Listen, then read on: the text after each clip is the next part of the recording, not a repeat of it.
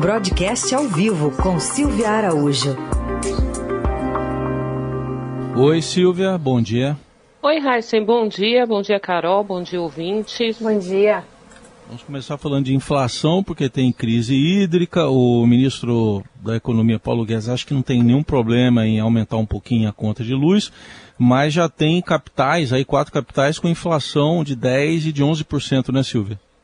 Pois é, né? A inflação oficial, né, que é o IPCA cheio, ele já está flertando aí, Heisen, com 10% de inflação para esse ano de 2021. A gente só lembra que a meta é de 5,25, então é quase o dobro da meta de inflação, é, o teto da meta prevista para esse ano de 2021. E o ministro Paulo Guedes, ele deu ele deu um recadinho, né, nessa fala que você é, disse aí, extraiu é, do ministro ministro Paulo Guedes ontem, num evento, ele disse que o BC vai ter que correr um pouco atrás da inflação. E correr um pouco atrás da inflação significa o BC aumentar juros. A gente já tem endereçado uma alta de juros de 1%, né, de um ponto percentual para a reunião do mês que vem.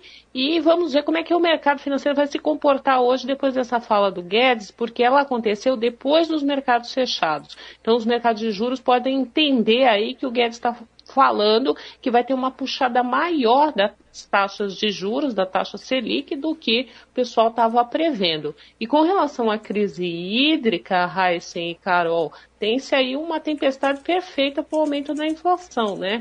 Embora o governo tenha anunciado ontem um, um bônus para a economia voluntária de, de energia, não quis falar no termo racionamento, rejeitou esse termo racionamento, falou que é uma economia voluntária que vai acontecer, vai dar um bônus para quem fizer essa economia, mas Heisen, Carol e ouvintes, alguém vai pagar a conta desse bônus, né? Ele vai tirar o dinheiro de algum lugar para pagar esse bônus a quem economizar. E quem não economizar vai pagar energia muito mais cara as repórteres Anne Vart e a Marla Sabina do broadcast, elas apuraram, por exemplo, que já estão estudando aí aquela bandeira vermelha é, da conta de luz turbinada, que é aquela bandeira 2, que essa bandeira pode rondar aí os 25 reais. Então, é, a gente tem que tomar muito cuidado quando se fala nesse bônus, porque esse dinheiro vai ter que sair de algum lugar.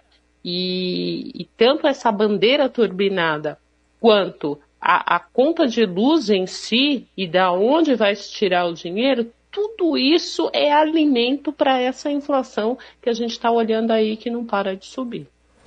Aliás, quando a gente conversou essa semana, ontem, né, com o presidente da Sabesp, a gente o questionou sobre é, um bônus a ser pago aos consumidores que economizam água, Silvia. Ele falou: olha, por enquanto não, não tem de onde tirar. A gente não vai fazer isso porque mexeria com as contas da Sabesp e, enfim, a, a economia não valeria a pena na conta da, pelo menos da, da, da Sabesp aqui em São Paulo. Na questão hídrica também é isso, né? Você vai dar bônus e precisa prever que isso vai sair de algum lugar e isso também não está apontado nessa, nessa decisão. Só que o, o, governo vai precisar começar a mexer com essa decisão de economizar energia de ar-condicionado e algumas repartições públicas, meio que vai nesse sentido, apesar do atraso, né?